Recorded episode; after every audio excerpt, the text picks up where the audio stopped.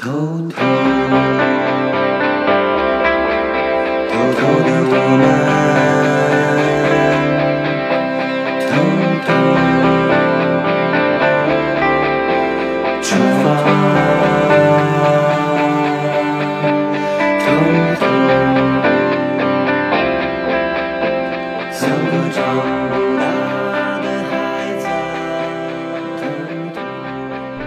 是李不傻，这里是伟文一人真情怀的个人谈话节目《不傻在欧洲》。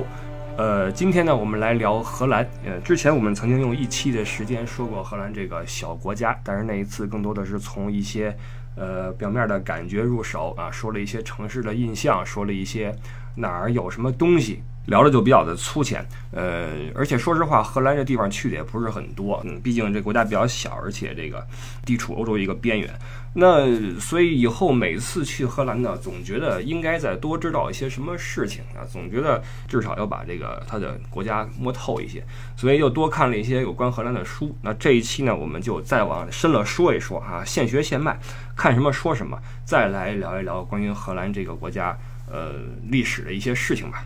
我们先从这个国家在欧洲的角色这块儿来来聊，因为荷兰在欧洲，呃，不论是地理位置啊，还是他所扮演的这个角色呀，就给人一种有点这种局外人的感觉。就是我就静静地看着你们这些大国装叉儿，但是他又不是纯粹的说我看热闹，我什么都不管。他实际上自己在历史上也曾经独领风骚一百年，也对欧洲乃至世界的。呃，发展吧，起到了一些自己的作用。所以，我们看历史不能只看这些大的国家嘛，也得看这些所谓的小国，因为小国往往是大国间的一个媒介，一个呃载体啊。它在这个文化呀、政治啊、经济方面啊，都会有一些融会贯通的作用。那在欧洲，呃，起到这样作用的一些小国，就是曾经的。尼德兰就是现在的这个荷兰呀、比利时这些地区啊，就是这个低地国家。呃，我们在这儿说的这个曾经的尼德兰就是 Netherland，就德语的 Netherland 就是低地国家啊。现在尼德兰基本就是荷兰的意思了啊。这个呃，在以前和现在的这个语境有语义有变化。那以前呢，就指今天包括荷兰、比利时、卢森堡这个这个地区，所谓的荷比卢啊。我们一说荷比卢几国游那一片儿，就是当年的尼德兰。那从尼德兰的独立到荷兰的这个基于七省联盟的建国呢，都是荷兰在逐渐脱离欧洲主流圈子的一个一个过程。首先是脱离神圣罗马帝国，当时这个帝国的精力主要在南方啊，在在被牵扯。呃，之后呢，这个荷兰高举着勃艮第文化的这个旗帜啊，摆脱了西班牙的统治，最后又脱离了勃艮第的这个影响，建立了自己的一个文化的风骨。这个是荷兰它呃大的一个过程吧。首先我们说荷兰语啊，就是每次我去荷兰，我住酒店的时候，只要我开电视，包括上街吧，上街你看那些街头的一些广告什么的，路牌子呀，我就发现我能够理解荷兰语的大约百分之十。差不多这个这个百分比，因为它跟德语很像，嗯，但是又又又不一样啊。呃，荷兰自古以来是一个罗曼语和日耳曼语相互撞击交汇的一个地带。罗曼语主要就是拉丁语了，里面包括这个法语呀、西班牙语的等等。那我们知道，今天比利时说的是法语啊，呃，法国也说法语。那在这个低地国家，荷兰呢说自己语言，荷兰说荷兰语，属于日耳曼语系，跟德语很像。呃，这个地方就低地国家，因为它地势的原因吧。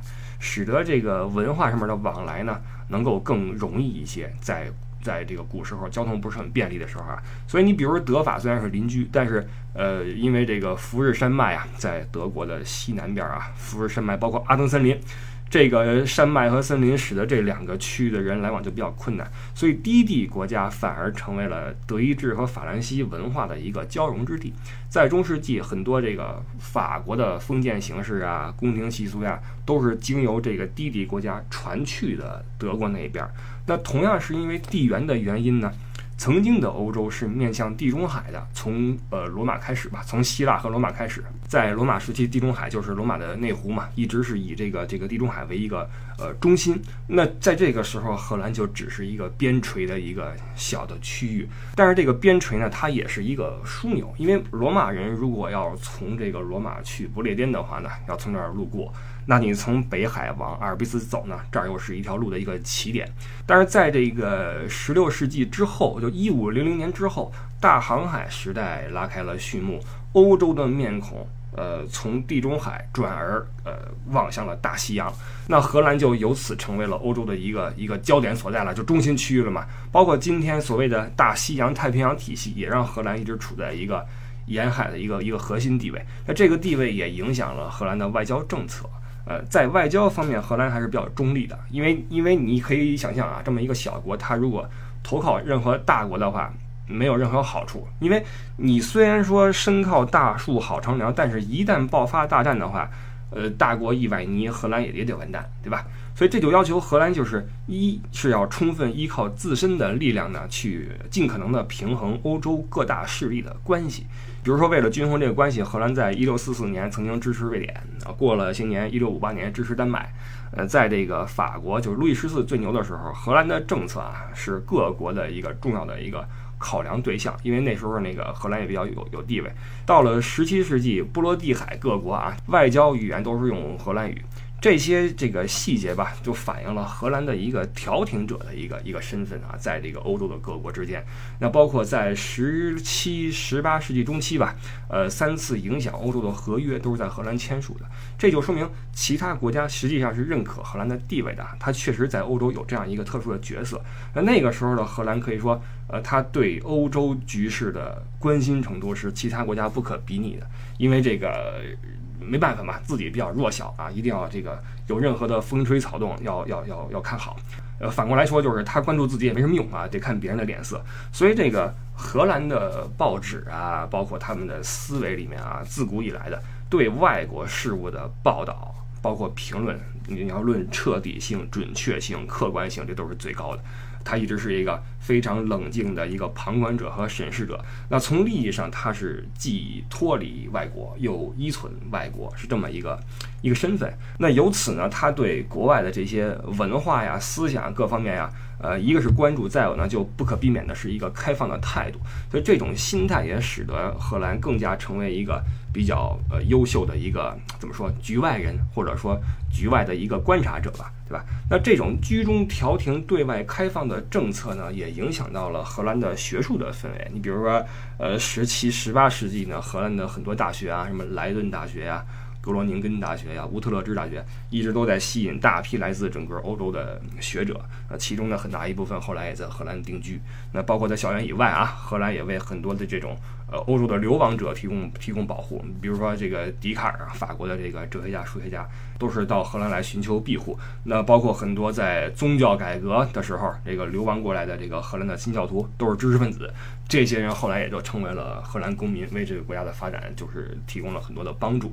那这个是呃，荷兰作为呃这个国家作为旁观者的一种一种一种特征，但是。这种对外界的开放的态度呢，也隐藏着一些呃危机。对于这个国家来说啊，因为你过于的去关注他人、借鉴他人的话，你自己的这种特色、自身的发展会。有一些些缺失，你比如说，比如说欧洲很多国家呢，这个这个工业比较强啊，这个汽车工业很厉害。你不论是捷克还是意大利、法国、德国，汽车很厉害，但荷兰就没有，荷兰没有自己的汽车工业。当然，它工业上其实并不是很逊色，尤其是在这个造船和桥梁方面啊，因为那个这个地势的原因嘛，这方面它很强。但是它在汽车业上就就不是很很很很那什么，而且这种文化的单方面的输入呢。对于本国的创新思想会有一定的影响。那从历史上看，那荷兰跟英国有一些关系，跟法国有有有关系，呃，跟德国有关系，所以它吸收起外界文化的时候是很很快捷的。那反过来，自身的文化发展怎么办？这都是荷兰自己需要面对的一些一些一些问题。那我们从这里能看到的是，荷兰这种中介属性呢，呃，已经蕴含到了每一个国民的心里面，这是融入到他们的自己的一种一种。呃，怎么说呢？三观的里边的一种特质吧。嗯，你比如说荷兰人，他也爱国啊。荷兰人是很爱国的。我们经常能看到，比如说体育比赛什么的啊，他们挥着那个旗子什么的在街上。但是他的这种爱国呢，很热情，但是呢，却不失理智。总的来说，就是荷兰人这比较比较节制，比较冷静，就像他们这个国土一样啊，毫无山峦起伏。荷兰人的心态比较平静。呃，观点也是比较的平和和客呃客观，呃，这是一个有着辉煌历史的民族啊，尤其是有着辉煌历史且同时是一个发达国家难以具备的一种品质。这种品质，我觉得特别值得我们去学习。你就是说，不要说你一说爱国就热血，一说外国你就激愤什么的。你看荷兰人面对历史、面对现实是一如既往的一种平静啊，就是我我我承认差异，同时呢，我也可以深入到他国人的精神世界，我去探究他国的人是怎样去思考的，这是特别难能可贵一点，就是你用别人的方式去思考。呃，而且同时你还能维护自己的民族特性，这个特别好。这个我觉得是荷兰人特别令人尊敬的一点啊。因为和荷兰身份这个有点像的还有一个国家就是瑞士。刚才我们说了，这个低地国家是一个语言的交汇处啊，那瑞士更是。瑞士直接就是多语国家，有德语、法语、意大利语，而且瑞士还有好多这种国际化的城市，日内瓦什么的。那为什么瑞士在在欧洲的身份就跟荷兰不一样啊？这里边有一个一丁点的小区别是什么呢？就是瑞士人的母语。要么是德语，要么是法语，要么意大利语，对吧？我们说语言跟思维是相通的，你用哪种语言就会使用哪种语言的这种思维。那你说中文就是中国人的思维，你说英语就是英国人的思维。所以有着自己的独一无二的母语的荷兰呢，它在这个啊思维方式的这种中间性上面、中立性上面，比瑞士是要纯粹的。而且这个瑞士人在我看来啊，呃。也可能是我的偏见啊！你们知道，说到瑞士，我总有点偏见，可能啊，我觉得瑞士人这个挺民粹的，也有点这种一说我们瑞士就拍胸脯怎么怎么着的意思哈，我怎么怎么着。当然，可能我看到的比较片面啊。那说回荷兰，这就是荷兰它的这个这个国家的一些特性吧。那至于荷兰人呢，对吧？这个这个国家的国民啊，这个荷兰人在欧洲的人里面呢，也很有自己的特点。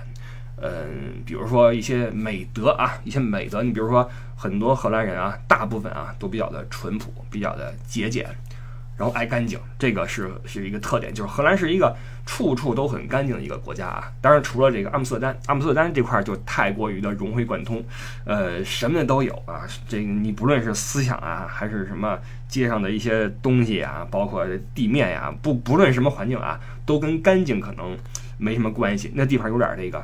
呃，光怪陆离的感觉啊，灯红酒绿的感觉。但是总的来说，这个这个国家啊，你托这个海风跟这种潮湿气候的这种福吧，加上它没有什么重工业，呃，它是一个处处都很干净的一个一个国家。包括荷兰人也是，那衣着呀、住宅呀都很朴素、很很大方。那生活跟思维也比较的简单，那色调也很简单。不知道这跟他们的土地有没有关系啊？他们的国土没有那么多吸引人的，呃。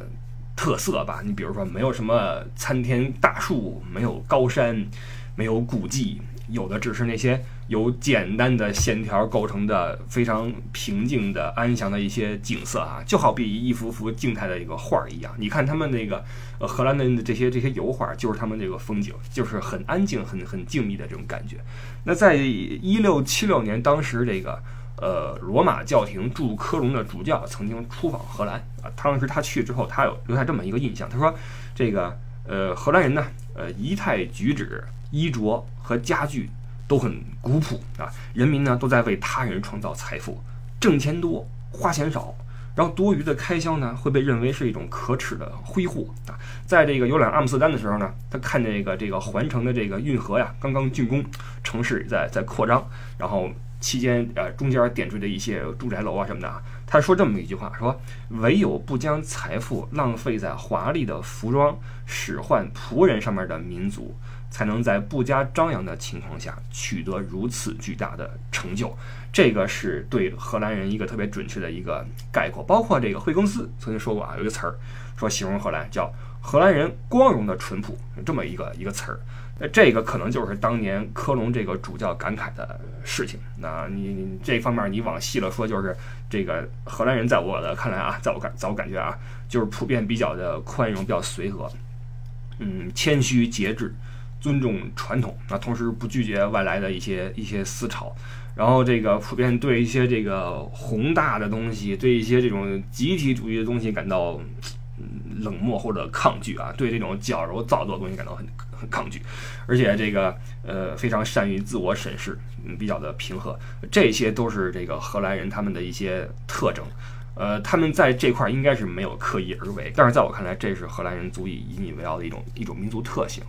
那以上呢是我们对这个荷兰的国家的身份呢，包括国民的呃特质啊，说了一些这个概况。那我们开篇说了哈，说这个国家在呃欧洲乃至世界史上也曾经是独领风骚一百年，这是怎么回事儿啊？那实际上，荷兰作为一个主权国家，独立的并不是太早。呃，曾经在十三世纪的时候啊，这个靠语言，这荷兰语已经渐渐的把这个弗兰德斯呀、呃布拉班特呀，跟这个荷兰西兰，当时荷兰还是个小地方啊，荷兰是个省，荷兰西兰这都是省啊，包括乌特勒支啊，连接在了一起，然后慢慢和德语区分化开来。但是低地国家这一片儿呢，这个区域是随后在勃艮第的这个政策的。影响下，才慢慢的跟德意志分离啊。最后因为呃勃艮第跟西班牙在在这个政体上边逐渐的混为一体，于是这个呃低地国家分为了两个部分，一个是被西班牙控制的南部，一个是相对自由的一个北部。那在西班牙的统治期间呢，呃这片地区很多问题就浮出水面，于是导致这个当地的人啊开始琢磨着我们要革命，我们要反抗，于是打了一场为期八十年之久的。八十年战争也叫独立战争，在这个战争期间，低地国家出现了一个七省联盟。呃，我们知道这是那个荷兰的建国的由来啊。那在此之后，这个这个尼德兰人才发现啊，这个荷兰人才发现，哎。我们这可以独立呀，我们可以玩自己的，于是这才有了荷兰这个民族的一个形成，包括之后慢慢的被主流世界所所承认。而这个荷兰独立和蓬勃发展的时期，主要是在十七世纪，所以这十七世纪是荷兰人心中最辉煌的一百年。在这一百年里边，荷兰也好，荷兰人也好，嗯，创造了一个奇迹。那为什么说是奇迹啊？我们就来简单的来来说一下这个这个话题。首先是他出身非常小。荷兰这个国家，它实际上是诞生在一片极其狭小的土地之上。这片土地的面积比现在的荷兰这个国土要小得多啊！因为虽然这个低地国家它是类似一个联盟嘛，但这个联盟非常的松散。我们经常听说的这个布拉班特呀、弗兰德斯呀，在这联盟里面基本上不说话啊，政治上呢是归海牙管，呃，也不怎么参与这个这个事情，追求呢就是一种呃乡村生活啊，我们享受宁静，与世无争。那剩下的就是乌特勒支呀、西兰呀、荷兰这几个地区。那这块要说一下啊，就是为什么荷兰在比如说。比如说德语啊，管荷兰叫 Netherland，就是叫叫尼德兰，叫低地国家；而英语里面叫 Holland，因为英国人用这个 Holland 这个省代替了整个这个现在的荷兰的地区，才有的现在我们一说是荷兰。荷兰实际上荷兰在在尼德兰里面它只是一个省啊，这是一个呃广义和狭义的一个一个区别。我们说现在荷兰这个国家的建国的过程中。不论是乌特勒支还是西兰还是什么其他省，他们所做的贡献都比荷兰这个省要小得多得多。所以可以说，十七世纪的荷兰文明主要就诞生在当时荷兰省这个地方，而荷兰省这个地方的面积也就是六十平方英里这么小的一个地区，诞生了这样一个一个国家。那除了它出身小之外呢，它崛起的速度也是极其的快，在非常短的时间内就达到了一个巅峰的状态。那荷兰独立的一个大事儿是一五七九年的乌特勒支同盟。实际上，当时在这个同盟建立起来的时候，还没有人知道这个荷兰的前途如何啊。但是若干年之后，一个非常年轻的国家就在这个同盟的基础上诞生，逐渐从西班牙独立出来，然后开设了我们知道的荷兰呃荷属东印度公司呀、荷属西印度公司啊等等，世界上就出现了一个叫做荷兰的一个国家。那之后，这片土地上就开始上演了一出大戏啊，各种的伟人、艺术家、科学家啊什么纷纷登场，荷兰迅速成为。呃，不论是政治、文化还是经济上啊，都是在世界上独树一帜的一个飞速前进的一个先进的国家。那这里边的原因是什么啊？为什么荷兰能够在出身如此小的情况下有这样快的一个发展，并且一飞冲天？为什么呢？首先，它的地理位置，它靠海。呃，我们说水运吧，水运是荷兰发展的一个重要原因。呃，从十四世纪开始，荷兰就已经。有了一些海上的一些强权。当时荷兰海军有勃艮第公爵支持，已经成为了在德意志北部的汉萨同盟的一个竞争对手。而且除了海运之外，尼德兰南部的这个呃内河的航运啊，因为它处在一个三条大河的一个一个分支的一个网里面，它的内河航运极其发达。这个航运对荷兰的贡献极其的巨大。这种被河道划分出来的地区，它间接上啊，实际上促成了一种在政治上啊一种民主的自治，因为。那界限不用我们画，不用我们人为去分割，水已经给画出来了。不用你人去协商啊，去争抢啊，去谈判啊，你每个人管好自己这片水域或者说割出来的这个田地就好了。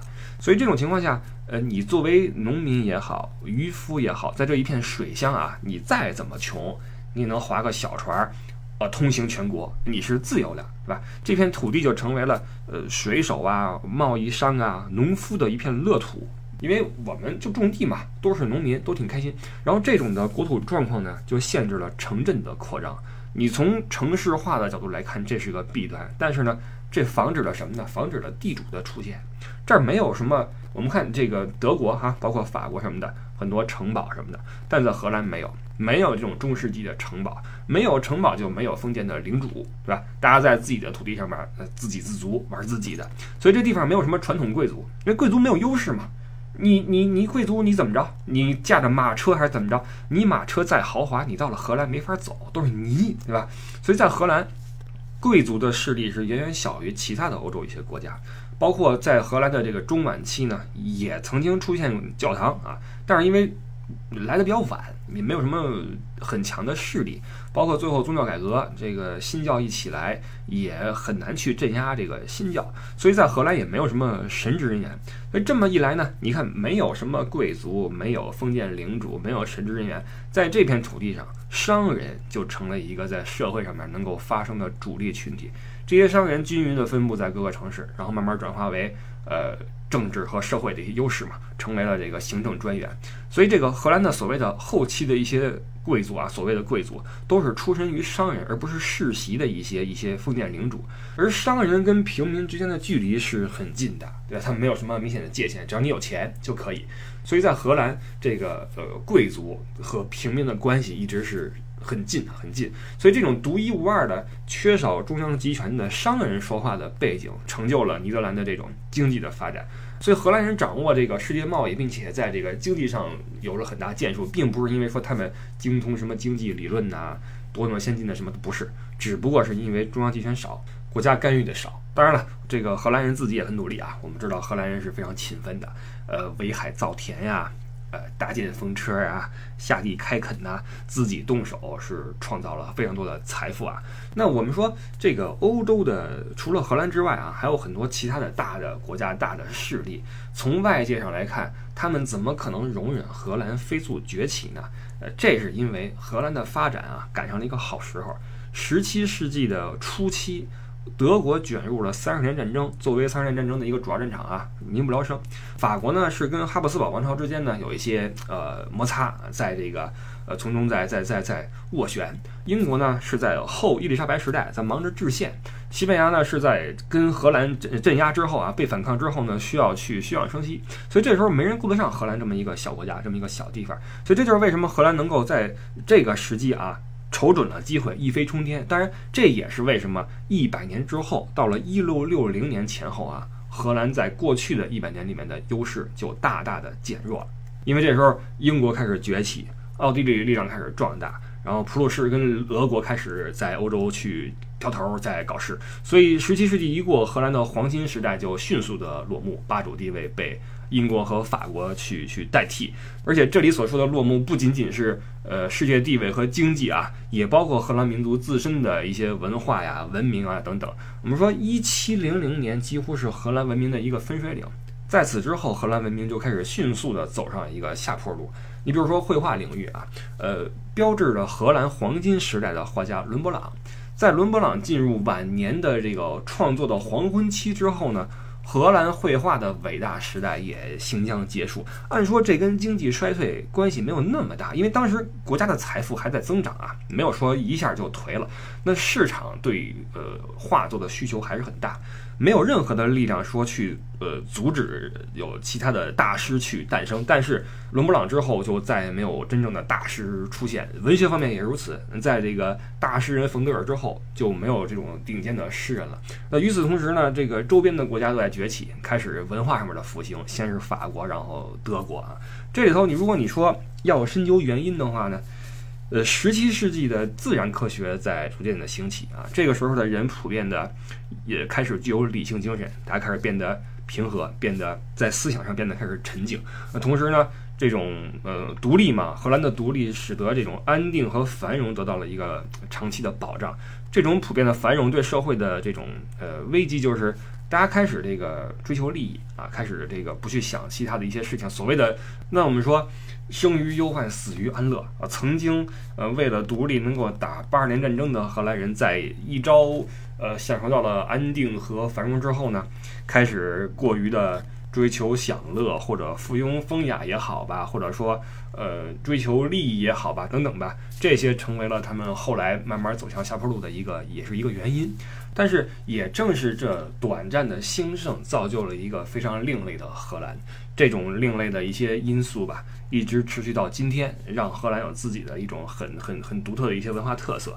你比如说从民族性上来说。荷兰人对战争是非常的排斥啊，一点都不好战。虽然说他们打了一个八十年的独立战争啊，但是对战争是我觉得很没意思。当年荷兰人打仗也更多的是依靠雇佣兵啊，自己人的话没什么人愿意扛枪说我们上战场为国怎么怎么样哈。在荷兰当兵的也不会说我很神圣什么的，也没有这种看法。尤其是陆军，荷兰人觉得这个你就算你当兵啊，你去当海军，大海是我们展现气魄和胆识的地方。呃，海军里面的荷兰本土人啊，本国人比陆军要多得多。陆军都是雇佣兵，海军里面有一些自己人。在荷兰，比如说小孩学的一些课本里面哈，会有对自己本国的海军的将领的一些介绍，但是对陆军的话，宣传非常非常少。包括荷兰的在绘画作品里面啊，你看他们画家对战争的描述哈，也是。没有那种在呃大的原野上面攻城略地的攻打城堡的这种大批人马交锋、人仰马翻这种景象都没有啊，没有这种乱七八糟的这种大场面都没有。荷兰的画家对于陆地战争的这种描绘啊，更多的是静态的。你比如说，呃，静坐的这个士兵啊，比如抽烟的呃军官啊。包括几个士兵在那块儿，什么有的扛枪，有的聊天儿，有的跟姑娘在插科打诨。他们的切入点是这么一种一种比较市井的这么一种常态。但是对海战的描写啊就不一样了，气势磅礴啊，惊涛拍浪，然后这个乌云密布什么的，这个就就就来了。所以从这儿你能看出来，他们对海军啊是对大海有了感情，对于什么当兵什么的没什么感觉。所以可以说，荷兰人的民族这个特性里面啊，就缺乏一些这种狂野的和凶猛的气质，因为他的国民基本上是由这些呃富裕的市民啊、富裕的农民呐这些人构成。并不怎么奉行英雄主义，也不怎么奉行民族主义，因为它是一个呃资产阶级一个一个国家。当年反抗西班牙就是这些资产阶级啊，这个厌恶被统治啊，搞起一个革命。所以这国家并不尚武啊，也没有什么革命的激情，不会说一说什么我们革命什么的，不像法国啊，法国一说革命那就很那什么，这是一个很大的不同。而且荷兰人在艺术方面的鉴赏力呢，呃，也是呃培养自历史的一个一个变迁。十七世纪。荷兰文化的基础是这种都市的社会啊，是在这个城镇里面，呃，创造出来。就文化创造和这个社会地位跟财富呀，是是两回事儿啊。当时的一个大背景是，呃，在荷兰社会各个阶层的人都普遍的参与文化生活，包括文化创造，包括文化消费。你比如说油画跟素描这种艺术形式，是十七世纪荷兰艺术的一种最重要的一种表达方式。我们知道荷兰的一切都很小啊，就是它的国土面积啊、城镇呀、城镇间的距离啊，呃，乃至这个各个阶级间的差距啊都很小。这个对它的这种艺术表现也有一定的影响。比如说，荷兰国内没有那种从事巨型建筑和雕塑的这种空间啊，就是说它不需要这种大型的恢宏的这种题材的建筑，那些古典的奢华的，我比如我们在这个呃天主教世界，在梵蒂冈啊。看到的这些纪念碑啊、雕塑啊、教堂啊，这些都是那些帝王和那些红衣主教、大主教的这些特权。荷兰没有这类人，所以就没有这类的这种艺术形式。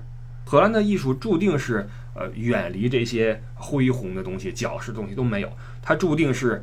更贴近人民的生活，是要走进市政厅，走进寻常百姓家，甚至走进养老院、贫民院。他的艺术更多的在渗入到人们生活的每一个角落。那这种具有这种社会功能的艺术，它需要的是什么？需要的是对呃这个大自然、对这种平淡生活的一种热爱，对平淡生活的一种关注和追求。当然了，你作为这个从这个消费层面来说，它也需要大批的热爱这些艺术的人。那么在当时的荷兰呢？百姓是普遍的富裕，也普遍的热爱艺术。这一点你从呃艺术家的他们的赞助者里边能看出来啊，就是这些艺术家不仅仅只画这些市长和显贵给他们画像，他们也画一些呃传教士，也画医生。也画铁匠等等，因为这些铁匠、这些医生也在花钱请艺术家为自己创作，每一个人都可以为艺术去去花钱。曾经有一个英国游客啊，就这样写写一个日记，就这样写，他说在荷兰你找不到一位没有收藏油画的修鞋匠。也就是说，在荷兰，哪怕你是个修鞋的，你家里面也有收藏的画作。这个就从侧面告诉我们在荷兰这种艺术是多么的普遍，也告诉了我们为什么在荷兰的今天，呃，艺术呃几乎是每一个人都能够略懂一二、略聊一二的一个一个事情哈。这个是荷兰的一个大的一个特点。那么综上呢，就是当然这期我们说的比较散哈，主要是嗯这个国家呀，这国家的历史啊，包括一些人民的特性啊等等吧。呃，杂七杂八的又说了一些，算是对上一次说荷兰那期节目的一个补充。那期主要是城市，然后各个城市的特点。这回呢，我们多说了一些历史。那这样的话呢，呃，对我来说啊，因为每次去荷兰，不论是自己开车还是带大团去，每次看到清澈的天空，然后这种静谧的村庄，呃，奶牛。风车、河道以及这些呃非常的朴实的荷兰人的时候呢，我心里面总是在觉得我应该多了解他们一些，然后多知道他们的一些细节、一些历史，所以慢慢也在看他们一些书，也许对您也能有一点的帮助。因为到了荷兰，除了阿姆斯特丹、除了鹿特丹、除了这些大的城市和港口，包括这些风车村之外，呃，还是有很多。呃，值得我们细细体会的地方，一些在安静中去去体会的地方，所以希望以后大家去荷兰啊，可以这个看得更细一些，然后知道的更多一些吧，好吧？这个是我们这一期的一个内容，好吧？感谢各位的收听，那我们就下周再见，拜拜。